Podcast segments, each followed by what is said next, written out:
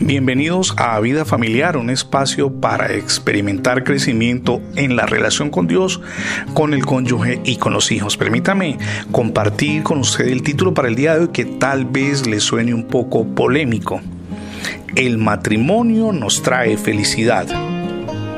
El hogar es una de las provisiones de Dios para la felicidad de la humanidad. El esposo y la esposa deberían compartir sus alegrías y pesares, trabajo y juego, problemas y éxito. El hogar es una escuela para los padres, así como también para los hijos, en donde los hijos también pueden aprender a tener paciencia, entendimiento y consideración el uno por el otro y en conjunto con sus padres y en general con la familia. El hogar es un refugio para las tensiones y los problemas que el hombre confronta a diario en su trabajo y lugar de desenvolvimiento. El amor, la paz y la presencia de Dios en un hogar cristiano refrescan tanto al esposo como a la esposa y eso los hace aliviar sus responsabilidades fuera del hogar, a encontrar paz interior. Las responsabilidades que comparten un hombre y una mujer al ser padres los mantienen unidos y buscan la guianza diaria de Dios para sus vidas, para ser mejores esposos y mejores padres. Los hijos en el hogar pueden ocasionar gran gozo y satisfacción. Eso lo leemos en el Salmo 127.3. He aquí herencia de Jehová, dice la palabra, son los hijos, cosa de estima, el fruto de su vientre. Ahora, esto no quiere decir que Dios prive de sus bendiciones a esas parejas que no tienen hijos.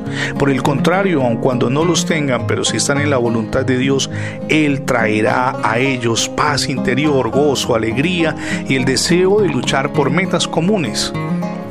Piénselo por un instante. Realmente el hogar debe ser creado por Dios, instituido por Él y guiado por Él.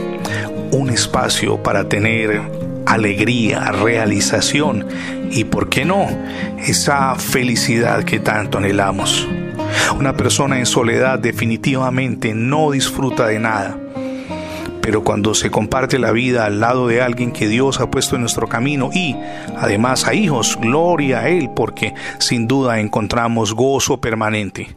Ahora, si usted no tiene los hijos por alguna razón biológica, puede perfectamente adoptarlos. Esa es una forma de asumir la vida de un pequeño o de una pequeñita para guiarlos hasta entregarlos a la sociedad con principios y valores. Ser padres es también esa modalidad especial cuando los hemos adoptado y podemos decirle, Señor, yo los asumo como mis hijos y los voy a cuidar para honrarte y glorificarte. Piénselo por un instante, su hogar puede mejorar. Revisen que está fallando y pídale a Dios la orientación necesaria. Si no ha recibido a Cristo en su corazón, hoy es el día para que lo haga. Permita que Jesús gobierne en su vida, pero también en su hogar. Es la mejor decisión que podemos tomar. Gracias por escuchar las transmisiones diarias de vida familiar, tanto en la radio como en el formato de podcast.